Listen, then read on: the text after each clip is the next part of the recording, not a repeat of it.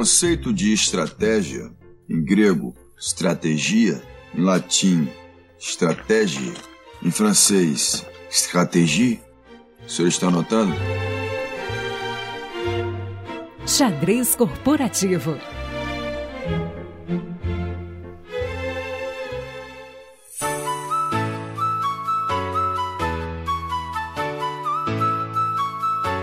Começando mais um xadrez corporativo. Seja muito bem-vinda, seja muito bem-vindo a mais um episódio. E hoje estou aqui com dois convidados que não são estreantes aqui é, no nosso podcast, já estiveram no Love the Problem, também aqui no xadrez. É, e eu já quero começar apresentando eles aqui, porque hoje a gente vai falar de um assunto que é um assunto inédito na história do nosso podcast. A gente vai falar sobre a mentalidade do investidor, da investidora e como que que essa mentalidade ela pode ajudar você nos seus desafios dentro do xadrez corporativo. Então, eu já quero começar dando as boas-vindas a ele, que está sempre aqui no nosso podcast, no xadrez corporativo. CFC, seja muito bem-vindo à casa que já é sua, né? Fala galera, beleza? Uga hoje nas carrapetas aqui, ó, tomando conta do estúdio, gostei, hein? Que isso. E o assunto é, é quente. Mas o convidado é muito melhor que eu. O outro convidado é muito melhor que eu, tenho certeza para falar desse tema. Porque quantas pessoas, já vou aproveitar, Guga, aqui o gancho para já ir introduzindo o convidado. Quantas pessoas você que está ouvindo conhece que já fizeram dois IPOs na vida? Pois é, o convidado hoje já fez. Lide com isso aí. Então acho que o cara sabe falar de, de mentalidade investidora, desses desafios aí. É só para botar a régua bem facinha para ele, né, Guga? Então, vambora. Olha aí, já setando as expectativas lá em cima, mas é, expectativas mais do que bem setadas, porque realmente o Rafa, quando tá aqui, traz muito conteúdo bom. Então, Rafa Duzi, head de produtos na DXA Invest, seja muito bem-vindo ao Xadrez Corporativo. Fala aí, Guga. Fala aí, CFC. Nossa, vai ser difícil atender essas expectativas aí, hein? o, o, vai ser um prazer prazer falar com vocês de novo. Foi muito legal falar da outra vez sobre branding e agora no xadrez corporativo falar um pouco sobre a mentalidade do investidor, né? Como se impacta no nosso dia a dia do, do, no xadrez corporativo. Só um adendo, né? Esses dois IPOs eu trabalhei como um, um colaborador, né? E não necessariamente a pessoa que teve ali a bolada, a bolada do, da grana, né? Mas, é, mas enfim, realmente foi uma experiência bem única. Vai ser legal compartilhar um pouquinho hoje com vocês. Maravilha. Então eu sou o Guga Moser, Product Expert aqui na K21 e vou vou estar hoje aqui então nesse xadrez com esses convidados super especiais. Então coloca o seu fone de ouvido aí, aumenta o som, relaxa e vambora que tá começando o nosso xadrez.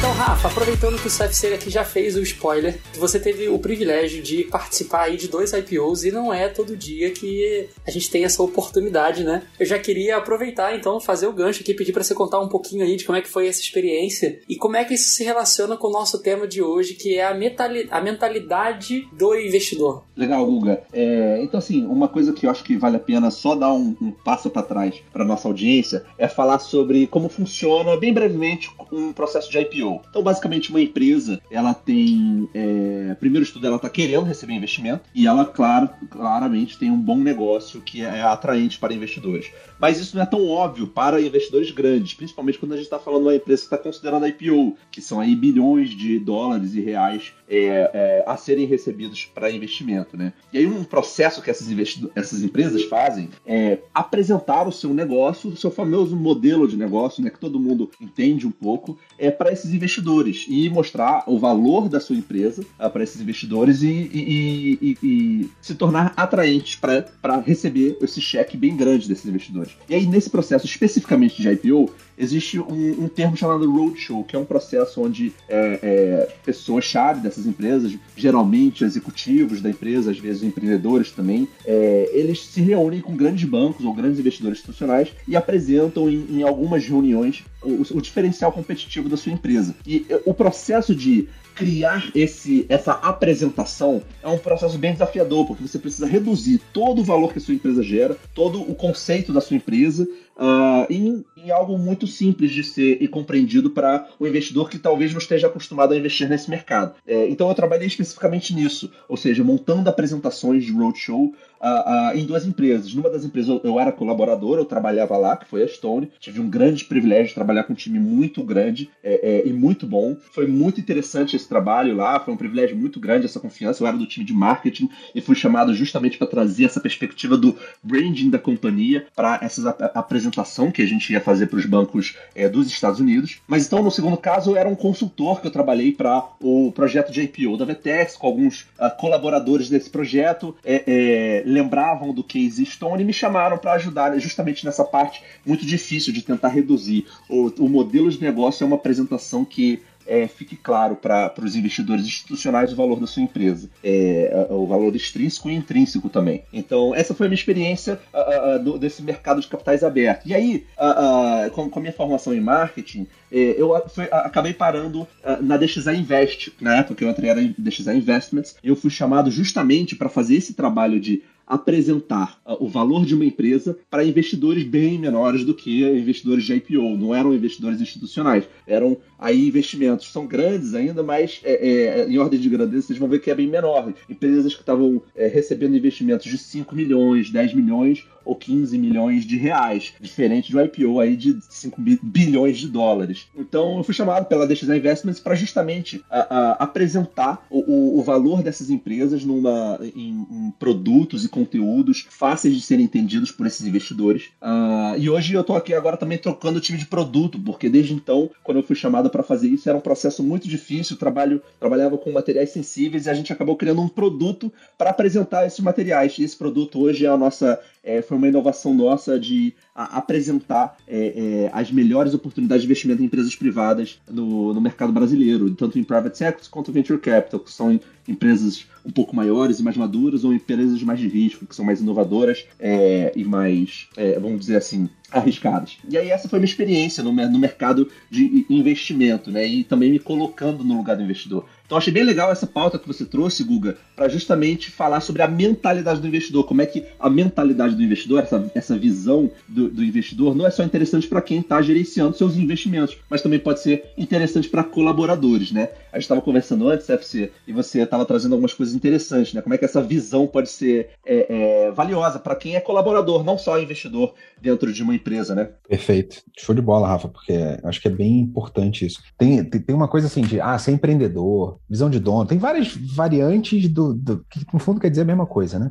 E muita gente acaba colocando como, ah, então esse negócio de empreender, etc, não quero, eu quero ser funcionário, eu sou funcionário, eu sou gerente aqui, e aí eu não tenho que aprender nada sobre isso. E é uma visão meio míope, talvez, né? Uma visão meio mesquinha, pensando muito no seu umbigo, porque no final do dia você recebe um salário num cargo de liderança, deve ter um porquê, certo? E ser empreendedor nesse cargo, nessa função que você está exercitando aí hoje, faz parte, né? Então, acho que compreendo e gosto muito do tema aqui, porque eu acho que tem muita oportunidade. Se não servir para ninguém, serve pelo menos para você mesmo. Né? Se não servir para a empresa, no caso, que você está trabalhando, serve para você mesmo. Né? Super empolgado aqui com o tema, valeu pelo convite, Guga. Maravilha. É, você trouxe, Rafa, é, muito da sua experiência em conseguir traduzir o valor que, que a empresa gera, né, o seu modelo de negócio, para colocar isso numa apresentação, para conseguir angariar isso, angariar fundos, né, investimentos para o seu negócio. Trazendo é, numa perspectiva aqui para o dia a dia dentro das empresas, e principalmente quando a gente está falando de líderes, qual que é a importância? O que, que você aprendeu nesse, nesse meio do caminho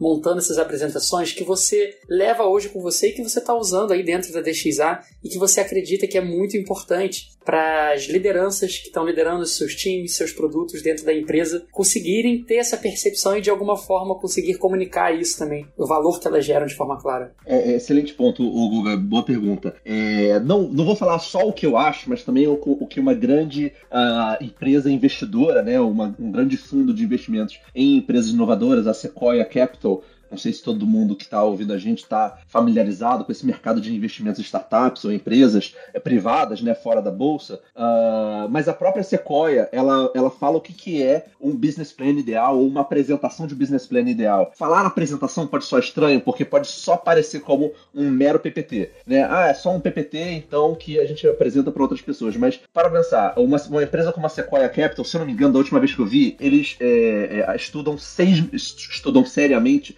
6 mil empresas no ano para escolher ali 20. Uh, uh, isso, isso na época que eles publicaram esse, esse, esses textos. Uh, ou seja, em pouco tempo ele tem que entender como aquela empresa, empresa é valiosa, como aquela empresa, ao receber investimento, vai é, é, retornar um, um, um, vai ter um retorno bem alto com esse investimento de capital nessa empresa. Uh, então, em, em, poucos instantes, você tem que falar todas as melhores partes da empresa. E você que é um colaborador dentro da empresa, é excelente que você tenha todos esses pitch points, né? Que é, pode parecer que é só uma coisa superficial de apresentação, mas é, é, tem muita profundidade ali que foi sintetizado e simplificado é, com o objetivo de levantar capital, né? E aí é, a própria Sequoia fala que você falar sobre a visão da empresa, ou o modelo de negócio, ou o pricing da sua empresa, a estratégia de precificação, é, o roadmap de desenvolvimento que a sua empresa está atuando, é, a lista dos seus competidores. Veja, eu estou falando de várias coisas que uh, um administrador de empresa ele sabe que ele precisa ter, né? mas às vezes no dia a dia, você pode acabar esquecendo de focar muito no seu escopo é, é, e acabar não entendendo que você, você faz parte de um todo. E você entendendo, você entendendo o que, é necessário para esse todo ser bem sucedido, é, você consegue é, entender, inclusive, o, o quão estratégico ou não é a sua área que você está atuando e o quanto valor você está gerando ou não para sua empresa. É, e eu, assim, pelo menos eu sempre avaliei em todos os lugares que eu trabalhei, é, se o que eu estava gerando valor era de fato algo novo, né? E aí, até para referenciar aqui um autor, uh, eu acho que vai ter aí umas descrições né, de livros para a gente poder. Eh, uma descrição do podcast, perdão, para a gente botar livros e links para recomendar. É um livro chamado Zero to One. Pô, eu falo dele o tempo inteiro, quase todo dia eu falo aqui no nosso time, aqui da DXA Invest, que é do Peter Thiel. Peter Thiel foi fundador do PayPal, o primeiro investidor do, do, do Facebook. O Peter Thiel fala que o monopólio é o elemento de sucesso é, de uma empresa uh, verdadeiramente inovadora. E aí, é, mas por que monopólio? Monopólio você pode alcançar de várias formas, né? Inclusive destruindo toda a sua concorrência de forma desleal. Mas não é sobre esse tipo de monopólio que ele fala nesse livro. Ele fala sobre você construir algo novo e tão novo que não existe algo igual. É, então, você focar nessa diferenciação e, através dessa diferenciação, você criar um mercado ou se diferenciar de tal forma que não exista como a sua concorrência, direta ou indireta, a te copiar e te substituir. E, e eu acredito muito nisso. Todos os lugares que eu trabalhei, trabalhei, eu tentei fazer essa avaliação que um investidor como ele faz em todas as empresas que ele investe e, e eu tentei sempre aplicar isso nos lugares que eu trabalhei. E, e fico muito feliz de estar justamente na, onde eu estou hoje, na DXA Invest. Hoje eu sou sócio aqui também. Daqui a pouco a gente também pode falar um pouquinho sobre a importância de você também ter equity, né, que é a forma mais prática de você ter uma mentalidade de investidor, mas é, eu realmente acho, acredito que a gente está construindo algo muito único que não existe hoje no Brasil e também não existe algo muito parecido no mundo. É, claro, você pode usar benchmarks, mas é, é sempre bom você ter essa visão de estar tá, fazendo algo novo. E aí o próprio Peter Thiel, só para concluir essa menção a ele, ele fala que muita, muito, é, é, recentemente, né, nos últimos anos, as pessoas falaram que a, a, o progresso da humanidade está na, na globalização, e não necessariamente. Ele fala que é na tecnologia e você construir algo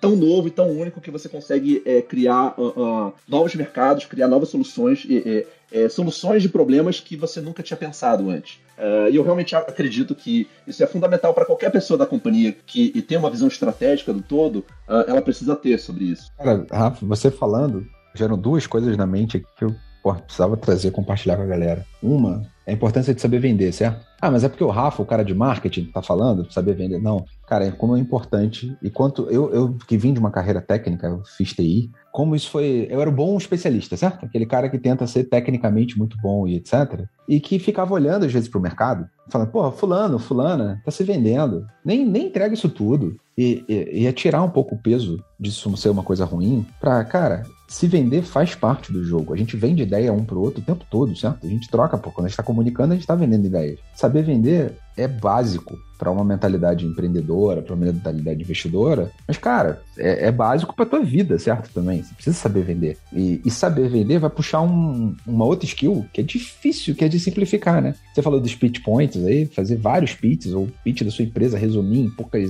falas e tudo. Simplificar é difícil pra caceta. Porque é, é arte de ser, de fato, sniper ali, né? De dar o tiro certo, falar absolutamente não trivial. Você trabalha numa empresa, você construiu, você tem um monte de história para contar, um monte de porquês diferentes que talvez não atinjam bem aquele ouvido que está ouvindo, né? Quem está podendo investir. E aí, para terminar, teve uma anedota que eu vi esse final, esse final de semana, para da Páscoa aqui, né, nossa gravação, e aí eu vi uma imagem de uma galinha e um pato que estavam, se eu não me engano, eram duas aves, eu acho que era uma galinha e um pato, pelo menos, olhando para um coelho da Páscoa, falando lá, marqueteiro, nem ovo bota. E tá aí, ó, vendendo para todo mundo ovo quantos de nós, que talvez tenhamos ouvindo aqui esse podcast, está num estágio mais básico, assim, do não empreendedor, do não investidor. Porque eu tô travado reclamando do, do coelho da Páscoa, ao invés de eu estar tá entendendo que, cara, esse cara nem produz o ovo, certo? Mas olha o valor que esse cara agregou no processo como um todo de tornar esse troço um ativo que custa muito mais do que, de fato, aquele chocolate que está ali dentro custa. Tem um valor agregado gigantesco de branding, de experiência, de fato, coisas intangíveis até. Você nem consegue. O que, que eu pago 40 reais, 50 reais numa porcaria um ovo de Páscoa? E ele entregou.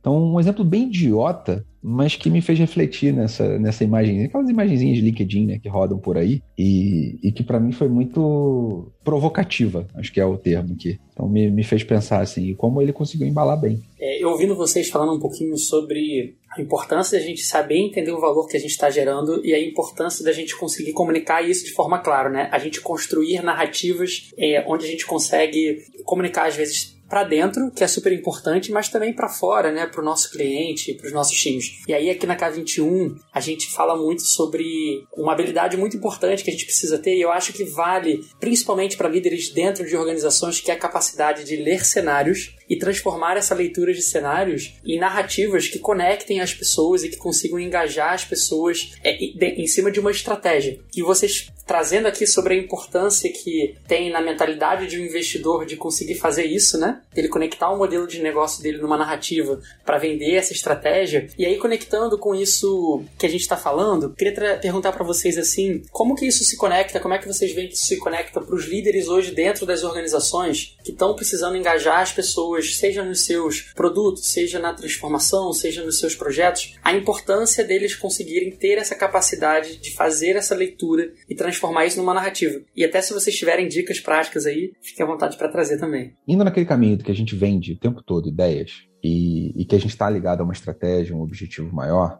ser sexy para o mercado e para os nossos colaboradores é fundamental, certo? Se eu tô numa lógica de deixa a vida me levar, a vida leva eu, né? Aquela coisa meio. É Zeca Pagodinho, eu acho. Cara, eu não tô preocupado em criar essa narrativa, em ser sexy. Se eu não tô sendo intencional para esse caminho, possivelmente eu sou um pior vendedor. Só para fazer aquela conexão com uma venda que a gente estava falando agora há pouco, certo? Eu não estou preocupado, de fato, o que, que eu estou querendo alcançar, o que, que eu estou querendo comunicar. E ser vendedor aqui não é sobre, tipo, contar uma coisa que seja mentirosa, ou ser uma coisa que eu não acredito. Pelo contrário, é parte dos valores. As melhores empresas aí, Rafa, eu quero até te ouvir, né? hoje trabalhando como como investe. Uma das coisas que é avaliado, certo? É, é a autenticidade, é uma coisa que de fato a gente está praticando aquilo que a gente acredita, os valores, porque senão esse, esse ativo ele se destrói rápido, certo? Se eu estiver fazendo uma coisa que não, não faz muito sentido ali, você claramente vê que não, né, não, não conecta, não é verdadeiro. Logo eu não vou acreditar naquele investidor ali, aquele, não vou investir naquele cara, na verdade, naquele empreendedor. Então, manter a autenticidade e ter uma preocupação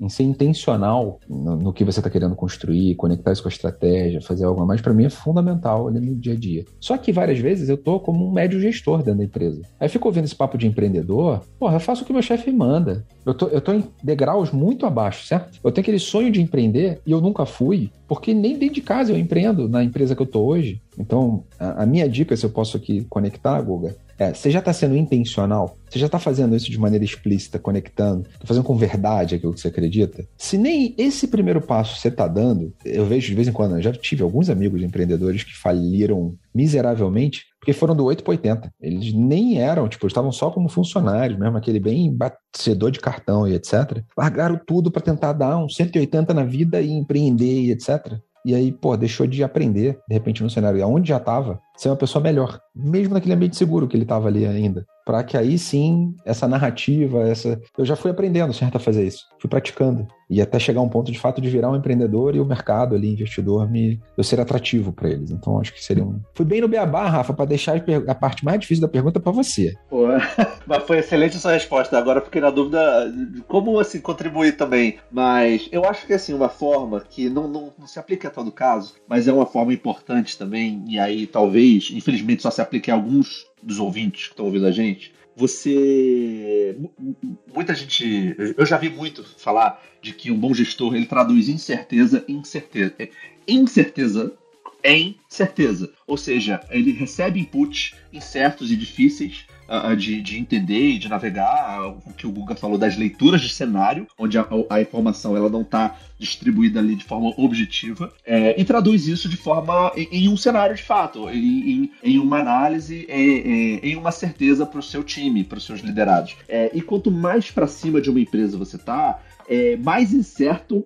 é o que você está traduzindo. É, é, provavelmente, a, a, a se, se, tem pessoas de C-Level aqui escutando a gente, pessoa, essas pessoas podem atestar o quanto as coisas muito grandes podem mudar muito rápido. É, e, é, e é muito necessário essa essa capacidade de traduzir em certeza as diretrizes para os seus liderados, né? Uma das formas de, de você trazer certeza uh, para os seus liderados, uh, que como eu falei não se aplica a todos, é você deixar claro como se tornar um investidor de fato numa empresa, ou seja, como você ter equity. Isso é um assunto que em muita empresa, talvez na maioria esmagadora das empresas, é algo totalmente desestruturado ou totalmente informal, uh, que não é uma certeza, é como eu estava falando. Mas se você, como gestor, entender uh, uh, que na, na, na, sua posição e no seu time especificamente, isso é uma coisa que faz sentido, você trazer essa iniciativa uh, para a empresa de tentar ajudar a, a, estruturar esse processo de é, oferecer equity para você, seus pares e seus liderados, pode ser muito interessante e pode garantir que essa visão de investidor seja de fato implementada na cabeça do, dos colaboradores, que é, que é muito bom, porque ao você assumir um pouquinho do risco bem, bem pouco, né, comparado aos fundadores, mas ainda assim suficiente, é, ao assumir esse risco, você começa a olhar mais para mais longe. Então você não olha só para sua meta trimestral, semestral, anual. Você começa a ver e, há 10 anos onde, onde essa empresa vai estar. Tá? É, daqui, a, daqui a 10 anos pode ser um cenário longo para algumas pessoas, mas 5 anos. Onde é que essa empresa vai estar tá chegando? Eu quero estar tá andando com ela. É, se eu me sacrificar aqui fazendo uma coisa que eu posso achar que é, é chato ou, ou, desinteressante, mas que lá na frente, é, ainda bem que eu vou ter feito isso agora, talvez estruturar o processo, desenhar algum processo uh, específico. Uh, isso é uma coisa que eu vejo muito aqui na, na DXA, assim, de alguns processos que a gente está desenhando hoje, porque lá na frente, em 10 anos, vai ser muito interessante a gente ter é, tido esse trabalho de estruturar e criar algo escalável hoje, né? Tanto na parte técnica da nossa, da, do nosso produto digital, quanto nos nossos relacionamentos com as nossas empresas investidas. Para a gente da DXA é muito importante ter um bom relacionamento com as nossas investidas e criar um processo de um, um relacionamento estruturado com elas. E lá na frente, quando a gente acredita que elas terão crescido de uma forma é, é, satisfatória né, para o nosso planejamento e tese de investimento, uh, vai, vai, vai, ter valido a pena a gente ter construído todo esse relacionamento com eles e, e estruturando uh, uma forma da gente é, trazer valor para eles como investidores. Né? Então, então voltando ao assunto do equity, eu acho que é muito, é muito valioso você conseguir estruturar isso e tentar trazer um pouquinho de certeza para as pessoas de. Da, da, aqui a gente gosta de falar da cenourinha, né? Você ajudar a empresa, às vezes, a criar essa cenourinha dentro de casa, porque essa cenourinha pode ser fundamental para a pessoa fazer esse clique de cabeça de investidor, que é, eu acho fundamental para o sucesso de uma empresa inovadora. Vou trazer só. Posso entrar aqui, Guga, rapidinho? Claro, claro. Porque, como o Rafa trouxe a expressão cenourinha, e aí eu vou falar uma coisa que talvez quem me conhece já me ouviu antes aqui fique chocado. Mas não necessariamente a cenourinha é ruim. É sobre desafio. É claro que existe uma parte extremamente tóxica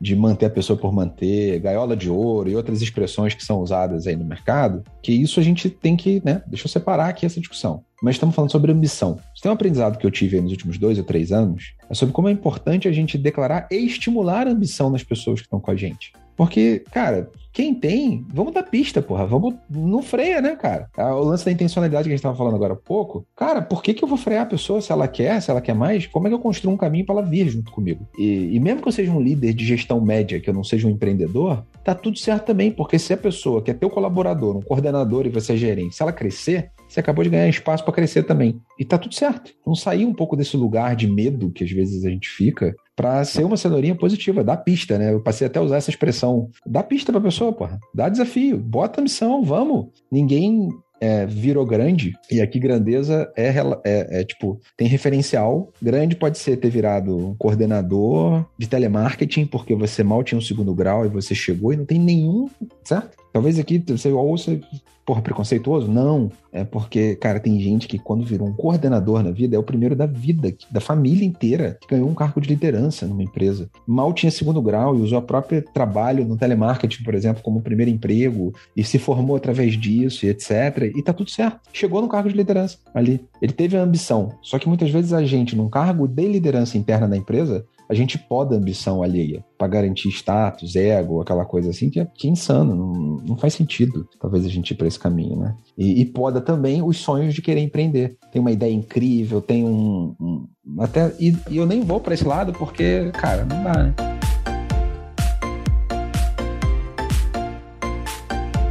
Foi muito legal, Rafa, você puxar esse ponto da, do equity. E aí o você começou a trazer, né, o lado, as perspectivas que a gente pode ter, né? Tipo, de tanto de usar isso de uma forma positiva, mas que isso também pode ser usado de uma forma não tão boa, né? Pra gente prender as pessoas e tudo mais. Mas eu acho que ter esse olhar da ambição e até entender, né? Tipo, como é que eu faço para participar de algo que crescendo eu também cresço junto, né? que é algo que se, se tornar grande, né, mais impactante, eu também gero é, impacto junto, assim. E aí eu queria trazer essa questão do equity justamente sobre essa perspectiva de engajar mais as pessoas e se tornar mais atrativo também para jovens potenciais, para pessoas é, excepcionais no que fazem, que muitas das vezes não estão à procura simplesmente de remuneração, né? A gente sabe que hoje em dia é, a expectativa né, das pessoas vão muito além. E aí eu queria trazer é, essa discussão aqui para mesa. Como é que vocês enxergam que o equity, de uma forma positiva,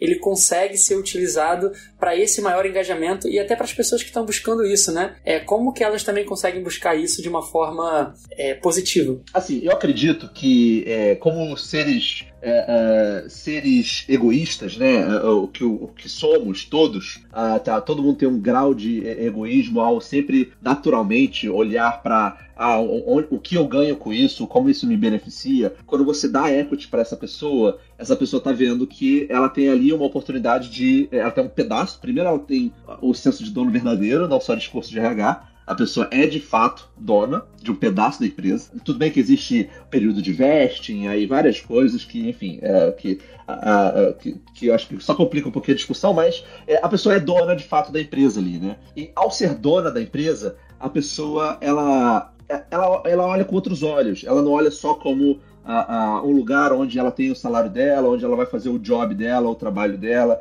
É, é bem possível, assim, que se a, a pessoa tiver um bom, uma boa ética de trabalho, ela isso pode ser um, um uma pista para ela, é, como você gosta de falar, é, é, é uma pista para ela ver, caramba, então é, se eu, se eu me é, é, se, eu, se, eu, se eu fizer esses, esses projetos aqui, é difícil falar exemplo prático, né? Eu posso, eu posso falar aqui dentro de, dentro de casa, talvez, um exemplo meu aqui. É uma coisa que eu nunca gostei muito, mas é, é bem interessante, bem valioso, e a minha passagem da Stone me fez valorizar isso muito. É o atendimento ao, ao cliente, consumidor, mas na parte de suporte ali, sabe? Aquela parte realmente ali de você resolver pepino do cliente. O cliente chega e traz um problema técnico, né, de, de plataforma, e eu sempre eu, eu sempre fui a pessoa a, a, encarregada de fazer isso no primeiro ano de produto que a gente estava construindo. Então eu entendia como solucionar os problemas e estava ali nessa frente da, da, da, empresa. E era muito chato, muito desgastante, porque é uma coisa que eu, é, quando eu instalei um chat dentro da, do nosso site,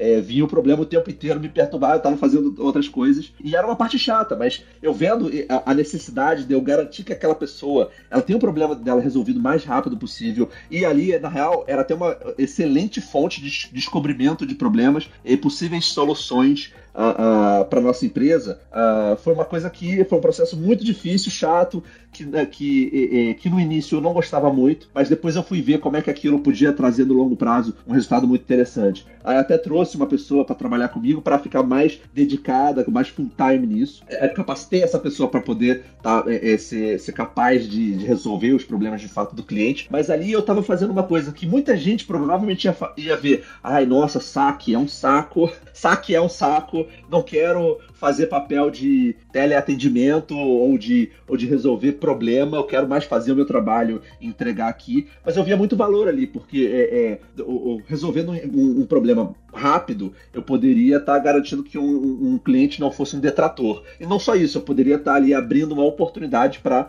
entender melhor sobre uh, como eu posso solucionar falhas no nosso produto, mas também é, é, potenciais do nosso produto, né? Então, ali eu estava conseguindo até converter pessoas que podiam estar numa situação é, de insatisfação e frustração com, nossa, com a nossa plataforma, o nosso produto da parte digital, e mostrando para ela que existe um time dedicado para ela e interessado em garantir o sucesso dela. Então, esse é um exemplo prático meu, bem pessoal, é, que, que mostra como é que a minha visão de, de, de, sócio, de ser o dono daquilo também, me fez valorizar esse trabalho que muita gente pode achar é, é chato, né? E aí, chato porque era fora do meu escopo, totalmente fora. É, porque é, é, eu estava antes eu estava, como eu falei, tocando marketing, e aí depois eu me encontrei desenvolvendo um produto bem único, assim, diferente. Hoje eu tenho um time dedicado para isso, um time de vários especialistas muito bons, muito assim, capazes de, de, de tocarem nosso time de produto, mas, mas essa parte do chat era uma coisa que me incomodava inicialmente. E, e a cabeça de investidor me fez, é, me fez valorizar isso e me fez enxergar um valor muito bom e muito uh, poderoso nisso. É, recentemente, cara, eu tive algumas experiências com, com executivos do mercado financeiro, principalmente, que é um, é um mercado super agressivo nessa questão de sociedade, de equity, etc. Certo? Então, empresas de investimentos e tudo, tipo XP, BTGs, etc. da vida, assim. E uma coisa que eu vi com razoável frequência dos fundadores, donos da empresa, sócios da empresa, é uma frase que vai no caminho de, cara, vocês são donos, vocês são tão donos quanto eu disso aqui. Óbvio que estamos falando de percentuais diferentes, mas numa linha de, cara, por que, que vocês não gostariam de crescer esse negócio? Foi uma ficha que caiu para mim muito legal, assim, porque ela, ela pega as duas pernas. Tanto na perspectiva de quem está cedendo equity, de que ele não está cedendo. É, é, tem uma frase né, que o Garrido aqui da K21 usa muito, que é você quer ser o mais rico entre os pobres ou mais pobre entre os ricos? Não tem certo e errado, tem decisões na sua vida. E no final do dia, muitos desses empreendedores estão ligados àquela ambição que eu tinha falado agora há pouco. Os caras querem crescer, eles querem, eles sabem que podem muito mais, tem potencial no mercado, tem oportunidade. Só que se ele ficar concentrado nele, ele não vai nem conseguir ter pessoas boas que terão ter a mesma missão que ele, que queiram crescer junto. Então, perder o equity, que pode ser visto assim, tá longe de você perder, é ganhar. Porque você está perdendo o equity de mil para ganhar um negócio de 100 mil, um milhão. Então, tipo, porra, é, é muito melhor, certo? Aqui, você ter menos percentual, mas de um bolo muito maior. Agora, tem um lado aqui da pessoa que está sendo investida, que eu acho que esse para mim é uma ficha importante. Cara, para tu ser sócio, é porque você realmente está afim de empreender, você está afim realmente de investir seu tempo, né? Que é o bem mais precioso que a gente tem hoje, para crescer uma coisa. Você não está afim só de ser funcionário. E outra, você não, você não vira sócio daquilo que você não acredita, certo? Você está casando. É, é, é, mais do que só aquele namorico ou uma relação profissional. Você casou, cara. Assim como você assinou o contrato de um casamento, você assinou um contrato de sociedade. Com a diferença que o contrato de sociedade provavelmente vai ser um divórcio muito mais caro e muito mais difícil de ser feito. Então, se você não tiver alinhado em valores, etc., o bicho vai pegar de fato, certo? Então, acho que aqui tem, tem essas duas pernas aqui que, que, que mudam o jogo, né? Mudam a relação, não é mais uma relação trabalhística, aqui trabalhista. Eu quero, sim, se eu tô vendo um negócio que eu sou sócio do Rafael e eu discordo, cara, tem que acontecer um conflito saudável. Porra, mas o Rafael é meu chefe. Cara, não importa, ele é meu sócio. Tem hora que eu tô vestindo chapéu de sócio, tem hora que ele vai ser meu chefe. E tá tudo bem. Mas eu não posso deixar o Rafael tomar essa decisão e não falar nada. Eu não tenho esse direito. Eu sou sócio também desse troço, cara. Pô, não dá. Então, às vezes fica aparecendo discurso, né? Não, é isso, é isso que se busca. E aí, por isso que eu fiz a conexão aqui com essas empresas de investimento e as, e as falas dos fundadores. Eles explicitamente, porra, vocês estão crescendo, a gente está crescendo a empresa, vocês estão virando funcionários, vocês estão loucos, vocês são sócios daqui, vocês estão loucos. Como é que vocês criam uma área de 200 pessoas e, não, e o negócio não está trazendo resultado? Cara, essa frase, para mim, foi um. Sabe quando você toma um soco no estômago que você ouviu assim? Você para uns 5 segundos para dar uma Olha, acontece lá também, que é isso. A empresa crescendo e o cara como sócio foi se comportando talvez como um funcionário. E não faz sentido a parte da sua fala, CFC, que você fala sobre a importância dos conflitos saudáveis e que isso acontece quando você é sócio, quando você tem a cabeça de investidor, né? É uma parte fundamental, assim, para os times, para as empresas que estão buscando atingir alta performance, né? A gente costuma falar bastante, com base na nossa experiência, no que a gente vê, né? É, no mercado das empresas onde a gente passa, que os melhores times, aqueles times que de fato conseguem é, se aproximar ou atingir uma alta performance, são aqueles times que conseguem conflitar saudavelmente. E conflitar saudavelmente significa, né, ter conversas difíceis, muitas das vezes é discordar, muitas das vezes você ter que inclusive conflitar não só com o seu time pro lado, mas também para cima e você fazer isso de uma forma saudável, produtiva. E eu queria trazer é, esse tempero aqui para nossa discussão aqui no xadrez corporativo, porque muitas das vezes é um desafio nós termos conversas difíceis, nós conflitarmos saudavelmente no nosso dia a dia. E aí eu queria trazer aqui para mesa para a gente falar um pouquinho sobre é, a importância no dia a dia de nós cultivarmos, né, além de nós termos, nós cultivarmos é, esse conflito saudável dentro dos times, é, dentro da nossa empresa, acreditando que essa é uma característica de sócios, de fundadores, mas que isso também pode ser fundamental para a empresa. Quero jogar essa pergunta aqui, esse tempero, para a gente também trazer para a conversa assim, essa parte do conflitar saudavelmente.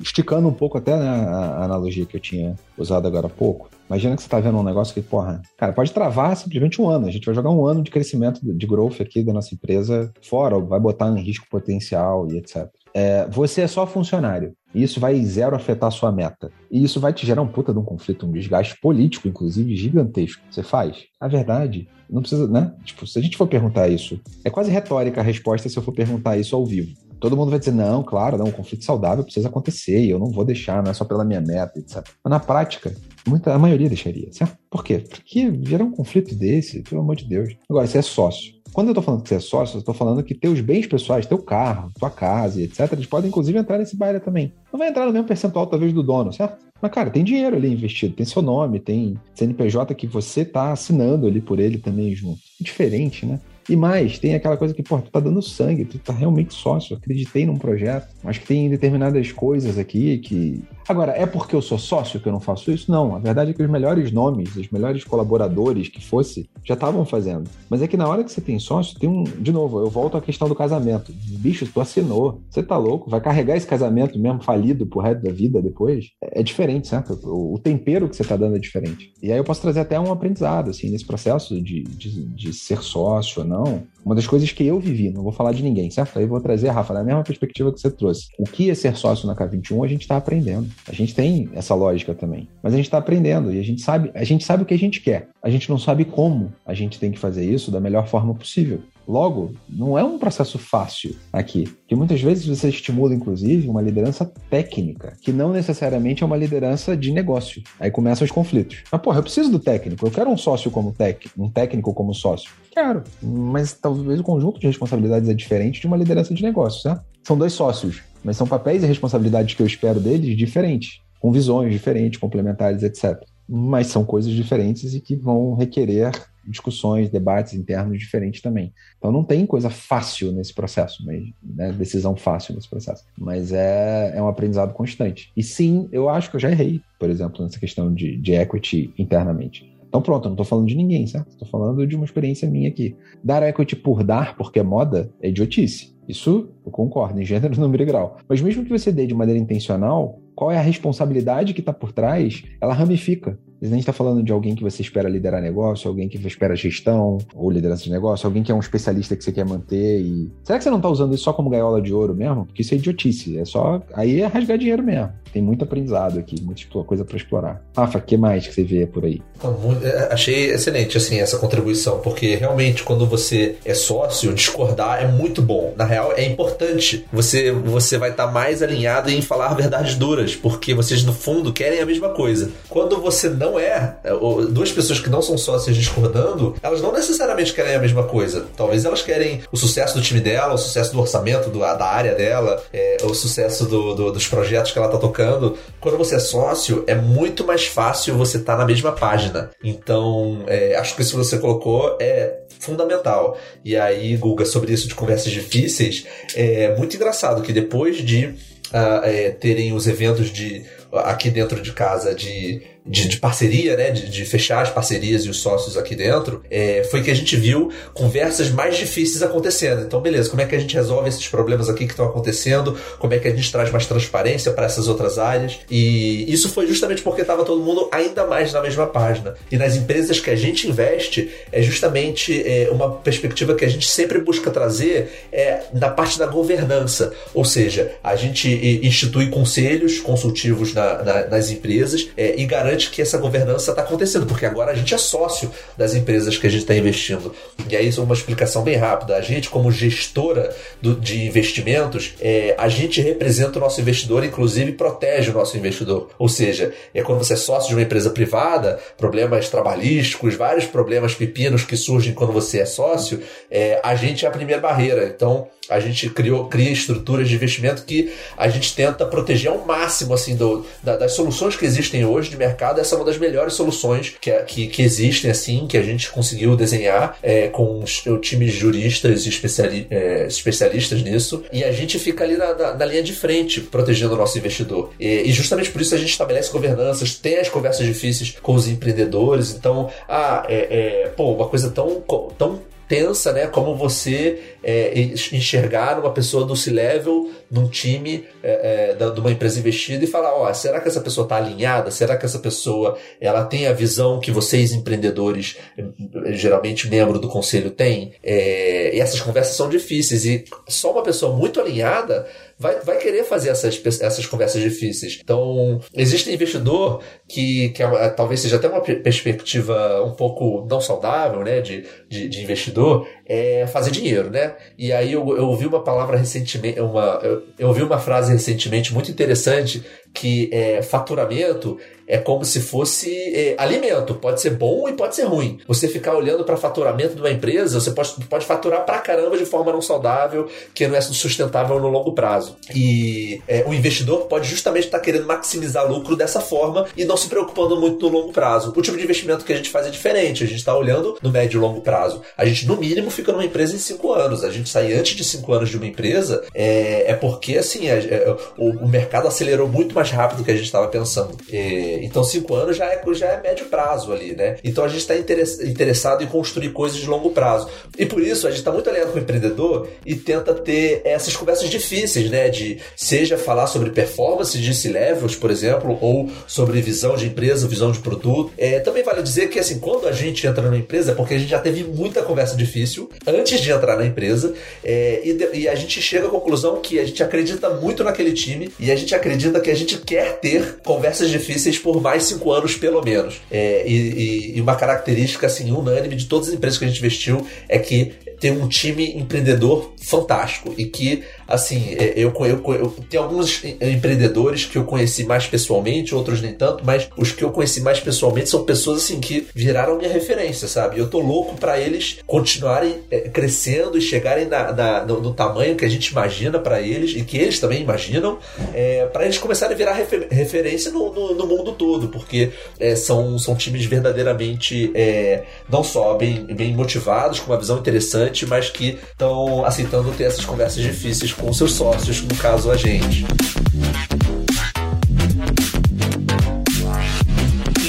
Vocês é, citaram também aí a perspectiva da discussão entre sócios, né? Quando você se torna sócio, você passa a ter conversas é, mais difíceis, mais relevantes, você passa a se importar mais com o negócio. E eu queria fazer uma conexão aqui é, com acho que a gente já falou nesse podcast também, a importância das pessoas olharem na perspectiva do valor que elas estão gerando, não só para a empresa, mas muitas vezes também ali um valor que ela está gerando na oportunidade que ela está tendo, na oportunidade profissional profissional, de crescimento dela. E quando a gente passa a ter essa discussão de equity, de participação em empresas, de se tornar sócio, isso é muito interessante porque a pessoa que almeja isso, ela começa a refletir, é, poxa, o que, que me torna especial, o que faz com que é, eu tenha, talvez, seja escolhido ou seja convidado para participar é, de um negócio, porque como vocês bem trouxeram, isso não acontece do dia para noite, né? Não é simplesmente, nossa, temos uma vaga aqui de, de sócio, é, vamos agora fazer um processo seletivo, vamos preencher com a pessoa menos pior que a gente tem, porque tem que preencher. Não, muito pelo contrário, né? E aí eu queria trazer essa pergunta para vocês, enquanto sócios, que muito provavelmente pensam nisso, já tiveram essas discussões. É, o que, que vocês diriam para pessoas que têm essa ambição, é, que não só estão ouvindo esse podcast e se apropriando da mentalidade de investidor, mas que de fato querem se tornarem sócias de fato, querem também ter esse poder de sentar nessa mesa, de, de poder é, ter equity na empresa. Eu queria ouvir da perspectiva de vocês. O que, que vocês olham, o que, que vocês diriam para essas pessoas é, dentro das suas organizações que têm essa ambição é, e que talvez possam extrair aprendizados é, disso também? Esse menino tá on fire hoje, hein, Rafa? Rafa? Só vem pergunta cutucada boa. Eu vou. Cara, eu vou começar bem básico. É uma coisa que a gente fala com clientes, mas eu, eu penso muito aqui para dentro de casa. Mas aí, para usar isso, eu vou fazer uma analogia que eu uso com a minha filha. Três anos, vai fazer três anos, e que eu acho que assim, se eu pudesse dar uma única coisa para ela, sabe aquela coisa assim, veio aqui, faça três pedidos? Não, se fosse um pedido só, o que, que eu poderia, tipo, pedir para minha filha que ela tivesse? Espírito de melhoria contínua, de verdade. Que no final das contas, eu acho que melhoria contínua tá muito ligada à ambição, tá? Só para fazer a conexão com o que a gente falou aqui. Mas a melhoria contínua de verdade, sabe? Aquela coisa de régua nunca suficientemente boa, tá sempre querendo puxar mais para cima, porque o resto vem. Se eu tiver isso, o resto vem. Ah, eu não sei ainda uma determinada competência. Você vai estudar, vai correr atrás e vai. Mas é, é esse inconformismo pelo agora já tá bom, ela é uma característica difícil de você conseguir todo mundo diz que acredita em melhoria contínua, certo? Mas quem faz de fato, quem realmente é incansável, não tá ali, são poucos no dia a dia. A zona de conforto vai nos estragando, certo? Ali e tudo mais. Então, é, essa é uma primeira característica que eu olho sempre. Hoje, tá? Não fui. O eu do passado não fazia isso, mas o, o eu do presente está mais consciente de que se não é uma pessoa que de fato acredita nessa puxada de régua contínua para cima, não tem esse espírito quase que incessante de melhoria, de querer ser sempre um pouco melhor, dificilmente essa pessoa vai ser ambiciosa. E se ela não vai ser ambiciosa, será que você realmente a quer como sócia? Porque ela pode ser uma âncora, ela pode te jogar ao contrário, certo? E, e essa é uma reflexão recente por isso, assim, tem coisa de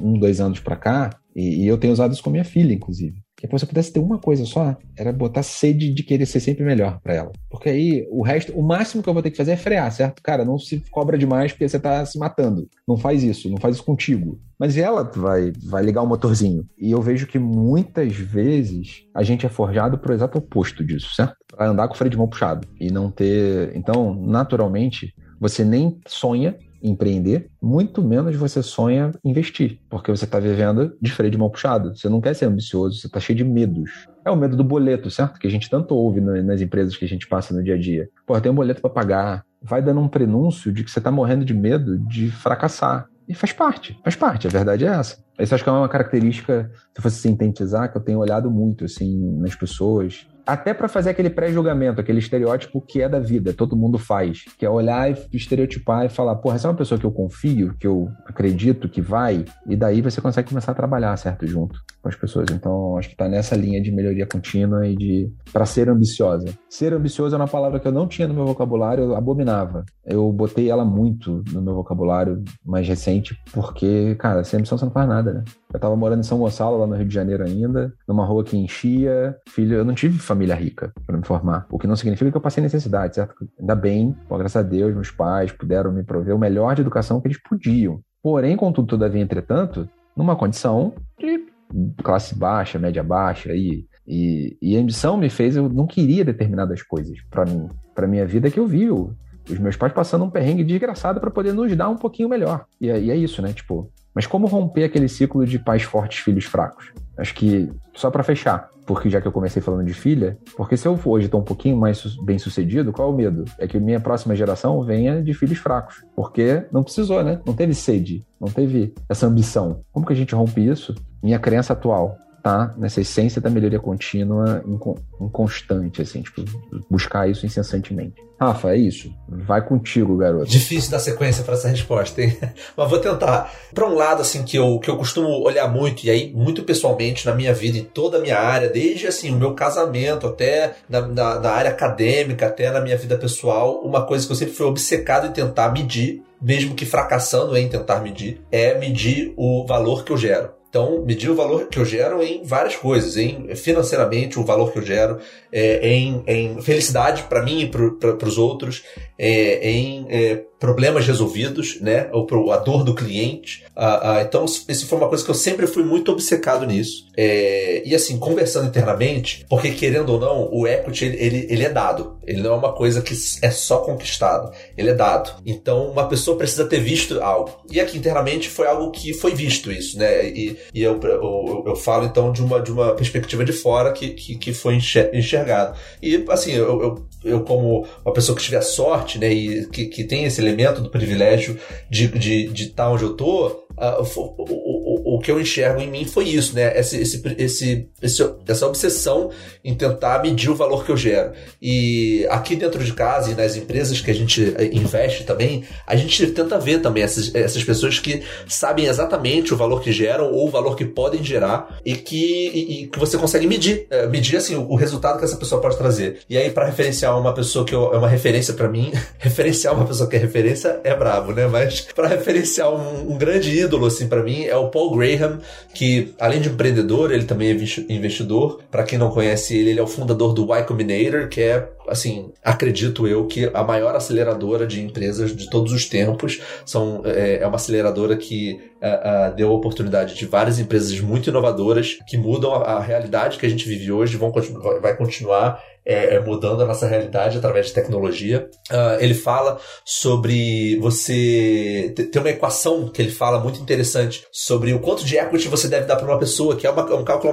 matemático. Então, se você vai dar 5% para uma pessoa e essa pessoa gerar, gerar valor para você mais do que esse 5% que você deu para ela, você já tá ali num, num net positive, né? Você já tá ali lucrando. E ele até bota uma equação ali de 1 é, é, dividido por 1 menos N, sendo esse N a porcentagem da empresa que você está dando. Então, se essa equação ela é positiva dessa pessoa, eu vou, vou botar o artigo aqui também para vocês poderem ler, já, já tá valendo a pena. E aí ele, tá, ele escreve esse artigo principalmente para os empreendedores que querem dar equity ou para um grupo de investidores ou para colaboradores essenciais. E, e acho que isso é fundamental. Então, assim, eu uso ele como referência para essa parte da discussão, porque você sabendo o seu valor e você provando isso para as pessoas que detêm o equity, essa pessoa vai ver, nossa, então é óbvio que eu vou que eu vou investir em você. E aí, até conectando um pouquinho com o negócio da K21, é quando vocês conseguem provar o resultado da consultoria de vocês para uma empresa, o resultado do que vocês conseguem entregar, é, é muito mais fácil de, de,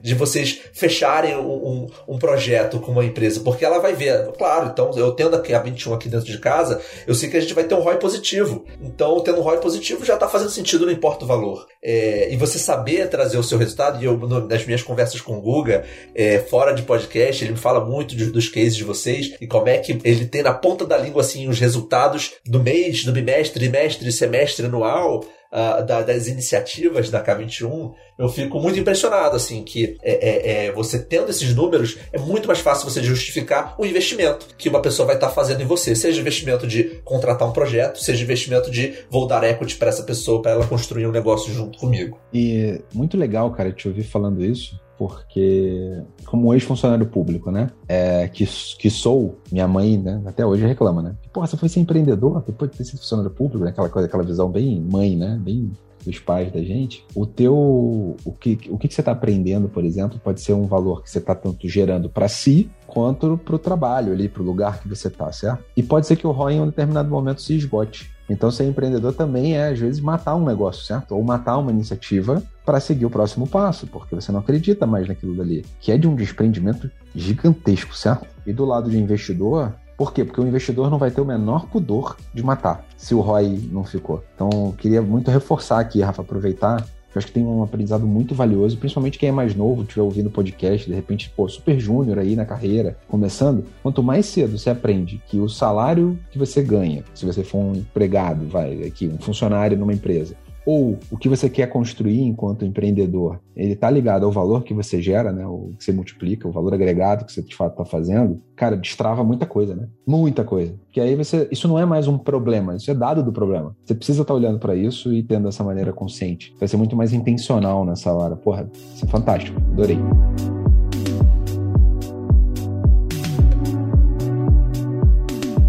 Excelente, gente. Nosso papo aqui está maravilhoso. Estou curtindo muito estar aqui. A gente falou de muitos assuntos eu acho que muitas das vezes a gente não para muito para pensar e realmente eu acho que a gente tem muito a aprender sobre essa perspectiva é, da mentalidade do investidor, porque isso vale, como a gente falou aqui, de vários exemplos pessoais, né, para nossa vida, né? Muitas das vezes tem o lado da ambição, da gente querer crescer, da gente querer fazer parte de algo grande. Muitas das vezes a gente querer gerar cada vez mais impacto, é, mas no final do dia a gente né, tem, tem uma trajetória, né? A nossa vida vai muito além do nosso trabalho, vai muito além é, das coisas que a gente entrega. É, nossa vida ela é, tem vários elementos e de fato ter essa mentalidade de entender o valor que a gente está gerando, de saber tomar essas decisões não é nada trivial, não existe receita de bolo e é por meio dessas é por meio de conversas, por meio de interações, por meio da nossa trajetória, ouvindo aos outros, que nós aprendemos, que nós evoluímos. E espero que você que esteja ouvindo a gente aí tenha aprendido bastante aqui no nosso episódio do xadrez. Indo para o nosso final aqui do podcast, não queria encerrar sem antes CFC e Rafa abrir um espaço aqui para a gente falar das nossas dicas finais é, de referências e a mensagem final aqui do podcast. Então, vou passar a bola aí. É, CFC, é, se você pudesse deixar uma dica final aqui para quem está ouvindo esse podcast sobre mentalidade de investidor, que dica você daria? Se você também tem algumas referências ainda para deixar, fica à vontade. Boa, Guga. Adorei o papo. Valeu, Rafa. Valeu, Guga aqui. Foi passou rápido, né? Quando passa rápido é um bom sinal. Cara, assim, tem tem um cara que é um guru aí, o Horowitz lá, que é um guru que de Silicon Valley, né, de, de empresas americanas, startups americanas que cresceram e tal. Ele fala muito sobre um livro que eu vou deixar aqui. Eu, eu não lembro exatamente o título em português agora, o lado, é, lado difícil, escolhas difíceis. Vai estar tá aqui no link para a galera assistir. Mas é, ele foi um choque. Sabe quando você, de novo, né? Aquele livro que você lê e toma um. Enquanto empreendedor, foi importante é, ver que tem algumas escolhas difíceis para serem tomadas muitas vezes enquanto você está crescendo, enquanto processo normal. Por que eu estou falando disso? Porque o investidor não vai ter a menor pena. Já que a gente está aprendendo sobre o lado do investidor, porque é pragmático, são escolhas. Opções, cara, ideia vale um centavo a dúzia, né? Frase aqui do Magno, inclusive deixando aqui uma homenagem ao Magno que ia gravar aqui com a gente, não pôde estar aqui com a gente, problema pessoal. Mas, cara, ideias valem um centavo a dúzia. Magno fala muito essa frase. E é isso. E o investidor vai estar olhando para você como um potencial. Se você não tiver agregando valor de fato, não tiver, por N motivos que sejam, cara, decisões pragmáticas serão tomadas. Enquanto investidor, é importante que a gente entenda isso e jogue esse play não como um problema, mas isso é dado do problema. Vai ser muito mais leve a gente jogar o jogo assim. É isso, Guga. E aí fica a referência, porque foi uma leitura para mim que foi divisora de águas, assim, quando eu li alguns anos atrás. Maravilha. Rafa, fica à vontade também para trazer aqui suas, uh, sua mensagem final e também referências aí. É, eu vou referenciar uma pessoa que ele é um investidor, ele é empreendedor e eu gosto muito dele, Naval Ravikant. É, não sei se vocês conhecem, pelo menos no meu Twitter já ficou até tão batido assim, de tanto que as pessoas referenciam ele, porque é, ele é bem interessante, eu gosto muito dele. E ele tem uma frase muito boa que é: jogue jogos de longo prazo com pessoas de longo prazo. E eu acho que você ter cabeça de investidor é você estar tá olhando no longo prazo. O investidor que só olha o curto prazo é um investidor frustrado, ansioso, talvez amargurado. É, e o investidor de longo prazo é, é, um investidor que certamente ele tem a, a, a resultados mais interessantes para trazer. Então eu, eu trago só essa conclusão bem pequena de um empreendedor e investidor que me inspira bastante. Maravilha. Eu queria deixar também duas é, referências aqui no final. A primeira delas a gente falou de ter conversas difíceis, de conflitar saudavelmente. E eu queria deixar aqui a dica de um livro chamado Empatia Assertiva, da Kim Scott, que ela fala sobre a importância de nós, é, para nós sermos assertivamente empáticos, de nós nos importarmos pessoalmente com as pessoas, mas também confrontarmos diretamente. E o livro é excelente, eu deixo a dica aqui para vocês. E eu queria é, trazer aqui uma citação também de um empreendedor é, que tem um livro chamado Princípios, o nome dele é Rei Dalio Esse livro é excelente, aliás, e tem uma frase que ele fala no livro que eu gosto muito, que é colocar o conforto acima do sucesso produz resultados piores para todos. E aí logo depois ele fala assim, ó, que inúmeros estudos inclusive mostram que há pouca ou nenhuma correlação entre felicidade e enriquecimento. Contudo, há uma forte relação entre felicidade e qualidade das relações. Então, muitas das vezes colocar é, o conforto acima do sucesso é ruim, né? Porque no final das contas, é, o sucesso não necessariamente está ligado a enriquecimento, né? Mas o sucesso está diretamente ligado à qualidade das relações e é através da qualidade das relações que nós construímos coisas relevantes, momentos é, relevantes, não só para gente, quanto para o nosso cliente, quanto para a sociedade, quanto para as pessoas que a gente ama. Então é isso. CFC, Rafa, muito obrigado pela presença de vocês aqui no Xadrez Corporativo. Voltem sempre. Valeu, galera. Muito obrigado, pessoal. CFC, foi um prazer te conhecer. Guga, obrigado pelo convite. É, espero aí não ter falado tanta ladainha assim. Muito bem, gente. Então, como a gente falou aqui, todas as nossas referências que foram citadas aqui, você pode acessar o k21.link barra Love the Problem. É o nosso backstage. Lá você encontra informações sobre os nossos convidados, sobre os nossos episódios, referências ditas aqui é, durante o nosso podcast. E se você também ficou interessado, por exemplo, a gente falou aqui do tema de conversas difíceis, é, no Product Play, que é a ferramenta é, de streaming da K21, é, especificamente para gestão de produtos. Lá você tem módulo sobre liderança que fala sobre esse tema e muitos outros conteúdos que a gente falou aqui também. É, e também recomendo muito a você, se você é líder, se você aí é C-level e está diante de grandes desafios, recomendo muito você também conhecer aqui o nosso Certified Exponential Leader, que é uma formação para gestores exponenciais também da K21. Entre no nosso site, também vai estar o link aqui nas referências, não deixe de conferir, que eu tenho certeza que você vai gostar bastante. Nos vemos numa próxima, pessoal, até a última quarta-feira do próximo mês aqui, então, no nosso xadrez corporativo. Espero que você tenha gostado e até a próxima. Tchau, tchau.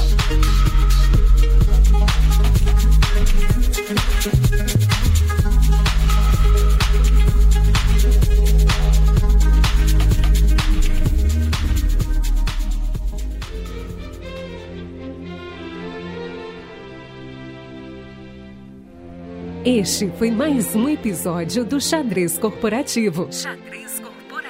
O podcast alternativo da K21. Se você curtiu, compartilhe e espalhe esse conhecimento por aí. E não esqueça de deixar seu feedback lá no backstage da K21. K21.link. I love the problem. Nos vemos no próximo episódio.